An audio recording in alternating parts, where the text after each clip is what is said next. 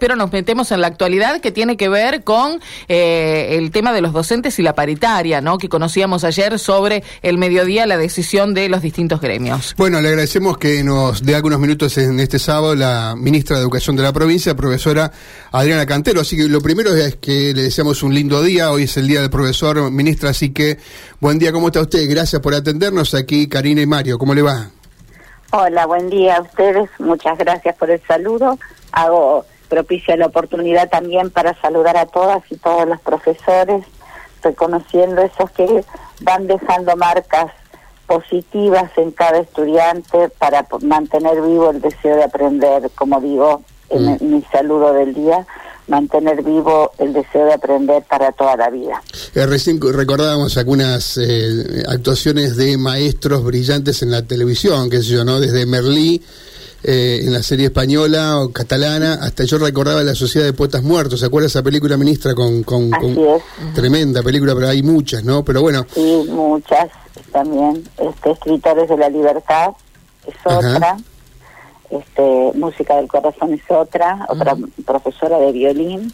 Bueno, y hay muchas muchas películas, este, el arte, el cine, sobre todo, ha tomado mucho de biografías de enseñantes y educadores, porque yo creo que así como la misma palabra enseñanza refiere a dejar señas, eh, tenemos que reconocer que son los educadores los que dejan señas habilitantes, digamos, este, para toda la vida, siempre que se trabaje sobre la buena enseñanza y el buen vínculo.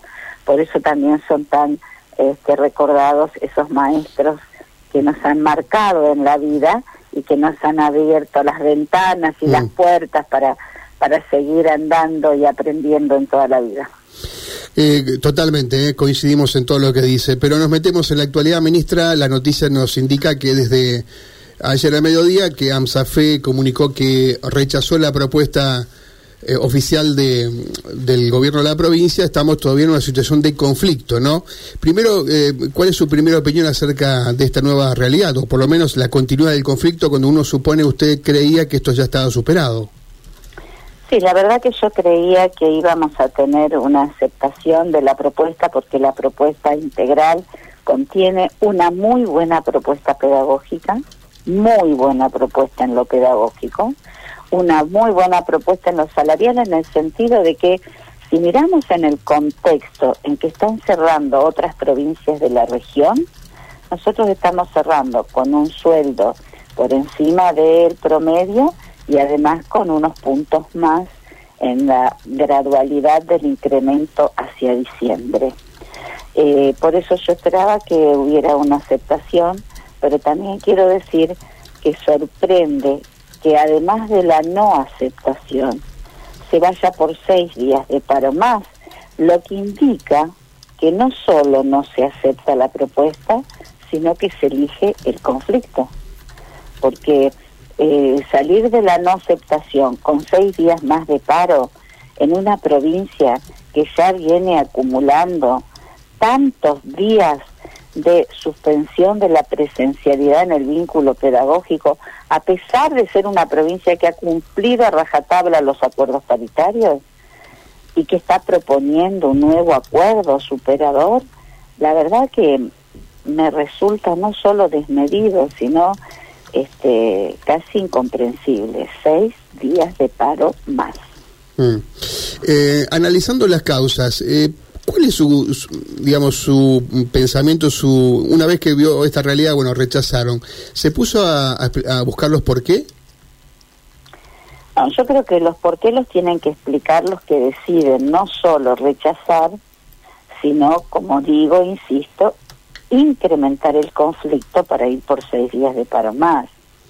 Ellos son los que tienen que explicarlo, porque si yo estoy diciendo me resulta este, casi incomprensible esta decisión o esta respuesta, eh, porque además veníamos trabajando mucho en las mesas técnicas, eh, el acuerdo sobre todo de todas las condiciones no salariales fue trabajado intensamente en las paritarias técnicas, hemos hecho una apuesta a ese diálogo y a esa posibilidad de la construcción compartida. Entonces, este, creo que la respuesta la tienen que dar los que supuestamente la tienen, ¿no es cierto?, por haber decidido no solo rechazar una buena propuesta, sino incrementar el conflicto. Eh, ayer Alonso mencionó eh, que, por ejemplo, no, no cayó bien en la docencia eh, el tema de cuánto le iban a descontar a los maestros, que lo vieron eso como un apriete, no, no sé la palabra que usó él, no lo recuerdo exactamente, amenazas creo que usó, y, y tampoco eh, de que, eh, esto no sé si lo dijo Alonso, no lo recuerdo, pero lo he escuchado, de que usted diga en la paritaria que había que seguir hasta el 23 de diciembre dando clases. Bueno, ¿Cómo, ¿cómo, ¿Cómo operaron estas dos cuestiones usted cree en la decisión de los maestros? Bueno, a ver, este, yo no digo que hubo un apriete al decir que los días no trabajados no serían pagados, porque esto se viene diciendo desde antes de cerrar el acuerdo, ¿verdad? Este, y esto sucede también en todo el ámbito laboral, los trabajadores, sobre todo del ámbito privado, lo conocen bien al tema de que los días no trabajados no se pagan. Pero acá, acá hay otra además, cuestión, de eso, Sí. además de eso, el tema de la extensión de los días de clase. A ver, los docentes están en las escuelas hasta el día 30 porque el periodo escolar se extiende hasta el 30 de diciembre. Lo único que nosotros propusimos es, estando en la escuela, los docentes, incrementar los días en que están los chicos con los docentes, porque la verdad es que hemos apostado tanto a la presencialidad, venimos de dos años de pandemia, el primer año de presencialidad, acumulando tantos días de ruptura de la presencialidad, después de 15 días de receso escolar incluso. Por supuesto que fragiliza las posibilidades de enseñar y de aprender. Entonces lo que nosotros proponemos es, estando en la escuela, vamos a darle unos días más de clases a los chicos para recuperar eso que se pudo haber fragilizado y debilitado con la suspensión de tantos días de presencialidad. No me parece una cosa para nada exorbitante, este, ni que deba predisponer mal a los maestros y a los profesores para poder seguir enseñando, que es nuestra tarea específica. Eh, la llevo a la- una cuestión donde yo no sé si, creo que usted no está en estas cuestiones, pero seguramente debe haber hablado con la gente jurídica o eh, la gente que liquida sueldos. Eh, ahora viene una situación de que uno observa que con dos semanas de paro, esto vamos hasta el mes de octubre.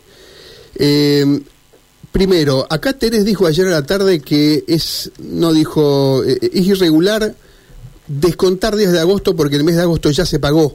O sea, lo trabajado en agosto se pagó a principios de septiembre y ahí no, no operaron los descuentos. ¿Esto es así? ¿Puede haber problemas jurídicos allí? No, porque nosotros pensamos también que todos esos fueron gestos este, de nuestros de, de convocatoria al acuerdo y en eso hemos trabajado. Pero seguramente estaríamos haciendo las consultas pertinentes a los departamentos jurídicos que el Estado provincial tiene.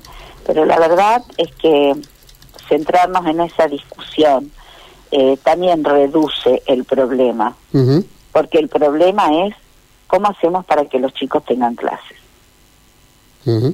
Eh, y lo otro, también desde el punto de vista técnico-jurídico, reitero, usted no, eh, no es abogada, pero eh, el hecho de ahora liquidar sueldo, los privados van a cobrar más que los que los oficiales, por ejemplo, ¿no? ¿Eso no trae algún inconveniente también? No, porque la decisión es que la política salarial de la provincia de Santa Fe es esta, no va a haber otra, porque además ha sido aceptada por la inmensa mayoría de los este, sindicatos que representan a los trabajadores que tienen vínculo laboral con el Estado provincial. Todos han aceptado menos ANSAFE. Pero, por ejemplo, la gente la gente duda que aceptó y que... todos los que aceptaron van a cobrar el aumento que aceptaron, porque además no va a haber otra política salarial. Es esta la que la provincia ha acordado con la inmensa mayoría de los sindicatos que tienen trabajadores en el Estado provincial. No va a haber otra política salarial para un solo No, sindicato. correcto, pero ahora usted tiene que liquidar sueldos en, en algunos días más haciendo esta diferenciación. La gente duda, por ejemplo, que es oficial, que aceptó, va a cobrar. La gente de SADOC que es privada también, pero no los de AMSAFE. Esa es una Bueno, porque no la han aceptado y además están con seis días de paro. Pero eso no trae inconvenientes para liquidar sueldos desde el punto de vista jurídico, desde el punto de vista de, la técnica. Yo creo que traen inconvenientes para liquidar sueldos desde el punto de vista del trabajo que tienen que hacer los liquidadores, obviamente. Mm. Trabajo enorme que hay que hacer, ¿verdad? Pero bueno, este, esto es, eh, vuelvo a decir, a este punto no llegamos nosotros con nuestra propuesta. A este punto decide llegar a ANSAFE con su elección. Estamos hablando con la ministra de Educación, la profesora Adriana Cantero. Eh, ministra, eh, a ver si eh, podemos eh, tratar de, en este escenario, cubrir todas las dudas y las preguntas que puedan tener. Uno piensa que puede haber docentes que no llevaron a cabo medidas de fuerza, perteneciendo aún al gremio que está rechazando la propuesta. En este caso, quienes tengan que hacer ese trabajo fino que usted definía recién en la liquidación, ¿lo van a tener en cuenta o todos quienes estén afiliados al gremio no van a recibir el aumento y se les va a contar los días? Acá hay una decisión eh, sindical que se adopta este, además eh, por todos los docentes. Así que ese todos los que estén bajo el paraguas de AMSAFE van a dar el mismo tratamiento. Ahora, y los que fueron a trabajar y no hicieron paro, esos van a cobrar. Bueno, presentarán declaraciones juradas de que fueron a trabajar y no adhirieron al paro. Posterior, a la liquidación de sueldo. Claro por supuesto. Un problema, un problema, un problema enorme. Siempre tiene, es un problema enorme para nosotros, sí, en el trabajo que tenemos que hacer, es un problema enorme, pero bueno, vuelvo a decir, este es una situación que no elegimos nosotros desde el Ministerio de Educación, ¿Y dónde ve usted Desde el Ministerio de Educación hemos hecho un trabajo enorme por sostener el diálogo, por mantener las mesas técnicas paritarias, por avanzar en los acuerdos. Piensen ustedes también que en este mismo momento este ministerio está titularizando más de 50.000 horas cátedras de la educación secundaria con su sistema online, un sistema único en el país, apostando claramente a crecer en la estabilidad docente también. Esta es una provincia que sostiene aún hoy el boleto educativo gratuito para todos los educadores además de los asistentes escolares y los alumnos, que también es un aporte este, indirecto, diría yo, al salario de los docentes. Y este es un Ministerio de Educación que sigue planificando, a pesar de estas dificultades, la expansión del sistema educativo primario, incrementando horas cátedras para los maestros y para los directores que están afectados en esta transformación de la escuela primaria santafesina y seguimos creciendo en capacitaciones situadas gratuitas. Ustedes verán que todas las semanas estamos subiendo nuevas capacitaciones gratuitas para todos nuestros maestros y en eso y en nuestra tarea de planificar la educación, distribuir libros, distribuir computadoras, distribuir celulares, mejorar esas condiciones de enseñanza, no hemos detenido un solo día la tarea. Por lo tanto, está a, la vista, digamos, eh, cuál ha sido nuestro compromiso y nuestra insistencia, no solo en mejorar la educación de todos nuestros chicos, sino también las condiciones de trabajo de todos nuestros maestros. Bueno, se dan situaciones muy particulares. Acá eh, eh, yo entiendo todo lo que usted eh, está diciendo, profesora Cantero, y entiendo que también esto forma parte de las conversaciones paritarias, pero la gente en muchos casos opina desde el bolsillo, lo están haciendo nuestros oyentes, ¿no? Con algunos mensajes y demás. Yo digo, fue bastante parejo el, 623 votos. Eso en el caso de, de AMSAFE, pero incluso en los otros que aceptaron también fue muy parejo, a favor de aceptar, pero con números eh, bastante eh, nivelados, repartidos, ¿no? ¿Esto cree usted que tiene que ver con la aceptación de la propuesta en sí o también de lo que generó el saber que se le iba a descontar los días? Digo porque... No. Yo creo que los docentes que aceptaron la propuesta hicieron un análisis integral de la propuesta, como nosotros estábamos diciendo, analizar todo lo que pone en juego la propuesta, todas las cosas que se han construido para llegar a estos acuerdos y yo creo que los docentes que votaron por la aprobación, que como bien ustedes dicen son muchos, son casi tantos como los que votaron la no aceptación, hay una pequeña diferencia este, entre unos y otros, eh, han tenido diversidad de criterios a la hora de pronunciarse y elegir. Y yo creo que tal vez los que aceptaron la propuesta la analizaron con un poquito más de serenidad, porque vuelvo a insistir, la propuesta es buena.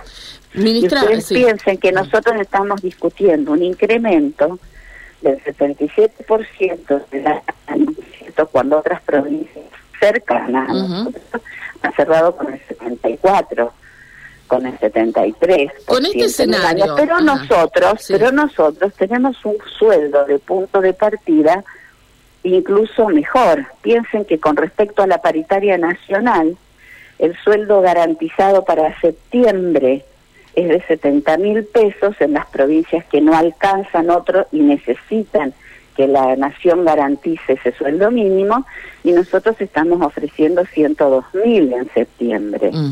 Entonces, hay muchas cosas que las tenemos que analizar. Eh, todos quisiéramos más, sí, claro que todos quisiéramos más, pero también estamos en un contexto de una, de una Argentina difícil. Sí, a mí me parece que usted dice, y es cierto, porque uno mira las proyecciones, ministra, de la inflación de este año, 90, 95. Y yo creo que hay que mirar el contexto también. Pero... Sí, sí, el contexto también, y también hay que mirar que esta propuesta este, propone una revisión en diciembre, en, diciembre para poder ajustar mm. en función de justamente el monitoreo y el seguimiento del crecimiento de la inflación. Ministra, ¿dónde ve el final de este conflicto? Con este escenario, digo, con dos semanas de mm, eh, tres y tres días de paro, ¿cómo sigue después esto? ¿Ustedes eh, estarían dispuestos a, convocar nuevamente, a volver a charlar, más allá de que no haya una nueva propuesta? ¿Esperan que el que ceda sea el gremio? A ver, nosotros hemos convocado y convocamos dentro del marco paritario. Habíamos acordado convocar en septiembre el primero de septiembre ya estábamos convocando a los gremios estatales. No, está bien, hasta ahora sí, digo de acá en adelante, ¿no? La actitud de convocatoria nuestra está eh, puesta en evidencia, como también está puesta en evidencia quienes no cumplen en todo caso con el acuerdo paritario, porque yo quiero decir que los paros de agosto se produjeron estando en el marco de un acuerdo paritario en cumplimiento. Si vamos por el tema de este, los análisis legales, jurídicos, como ustedes estaban proponiendo, quienes quebraron el acuerdo paritario, no fuimos nosotros. Nosotros a rajatabla llamamos en septiembre como nos habíamos comprometido y en una semana estuvimos haciendo una propuesta superadora incluyó el mismo mes de septiembre con un incremento del 20%. Entonces las voluntades de cómo se construye esta participación y esta mesa de encuentro, yo creo que están explícitas. Nunca nosotros dejamos de tener voluntad de diálogo y de convocatoria y de hecho, insisto, este, hemos sido los que permanentemente estamos convocando, no solo al diálogo, sino en este caso también a una reflexión serena de cómo se construyen los acuerdos y cómo se mantienen los acuerdos. Ministra, con respecto a la paritaria nacional docente, porque el otro día recibíamos la información, no la tengo clara y por eso le, pregunto a usted, eh, de que se acordó un 82% de aumento en el salario inicial docente. ¿Esto repercute de alguna manera en la provincia de Santa Fe o cómo está la provincia respecto de la, paritaria nacional? Como te estoy diciendo, estamos hablando de un salario inicial que este, en septiembre esa paritaria que este, que incrementa un salario que estaba en 64 mil pesos, lo incrementa a 70 mil, pero nosotros estamos ofreciendo 102 mil en el mismo mes, para el mismo salario inicial. Esa es la comparación que hay que hacer. Estamos un 35% arriba en nuestra oferta. Eh, deducimos que el gobierno... bienvenida sea, digo, ¿no? Este, que bueno, que bueno que podemos estar ofreciendo más y, y, que, y que estamos trabajando para que se mejore, mejor, este, todavía, se mejore todavía eh, mes a mes el salario de nuestros educadores, que ah. qué bueno que lo podemos hacer y que lo estamos haciendo. Y vuelvo a decir, que mejoramos el salario, sostenemos el boleto educativo, sino que incrementamos las titularizaciones, y estamos ofreciendo capacitaciones situadas gratuitas permanentemente. Todo eso hace también al reconocimiento de un de un puesto de trabajo, lo queremos mirar desde ese lugar, ¿no es cierto? Es decir que este, todas esas cosas también ingresan en, en estos cuidados Ministra, dos preguntas finales porque incluso estamos medio cortos de su señal de celular, a veces la estamos perdiendo, pero eh, por lo tanto uno deduce que en estas dos semanas que se ven de paro eh, serán semanas muertas en materia de negociación. Todo la posibilidad que, que, tendríamos sería o hacia fin de mes, no sé cómo está el calendario, o los primeros días de octubre. Es así, deducimos eso. nada está cerrado en este momento desde nosotros nada está cerrado. Los que cierran el diálogo lo han cerrado pronunciándose por seis días de paro en lugar de pronunciarse por convocar una nueva mesa en todo caso, han sido los docentes, no nosotros, pero nosotros no hemos cerrado ninguna este, posibilidad de diálogo y de, y de construcción colectiva continua. Bien, la última, jornada extendida, la esta historia nos, me está llevando al retraso de eso que se iba a implementar en, como primer término en las escuelas rurales. Eh, Estamos empezando. La implementación realmente ha tenido el atraso eh, propio de la cantidad de días de paros que hemos tenido en el mes de agosto, que era el mes elegido para este, comenzar con toda la implementación en las escuelas rurales. Pero bueno, estamos haciéndolo igual en estos días y, vamos haciendo el incremento paso a paso, eh, respetando los días de las medidas de fuerza, pero eh, ocupando cada día de clases para poder seguir avanzando en, en esta propuesta que es una propuesta tan importante para la educación primaria en la Argentina y puntualmente en Santa Fe. Yo le iba a preguntar a partir de cuándo se inicia la implementación. Usted dice que ya se inició. Ya estamos y lo vamos haciendo tal vez gradualmente por las eh, las limitaciones que nos ponen las propias medidas de fuerza. Bien, eh, si había si usted proponía dar clases hasta el 23 de diciembre, ahora con esta jornada de paro tiene otra propuesta, digo, para no perder los días de clase, ¿no? Porque no, esto es también, hablamos poco de esto, pero es central, que los chicos vuelvan a la escuela y vuelvan a tener la cantidad de horas que usted seguramente y el Ministerio había propuesto para este año, ¿no? No sé si cambia esa fecha de 23 de diciembre, si habrá que seguir dando clases más allá, es complicado, ¿no?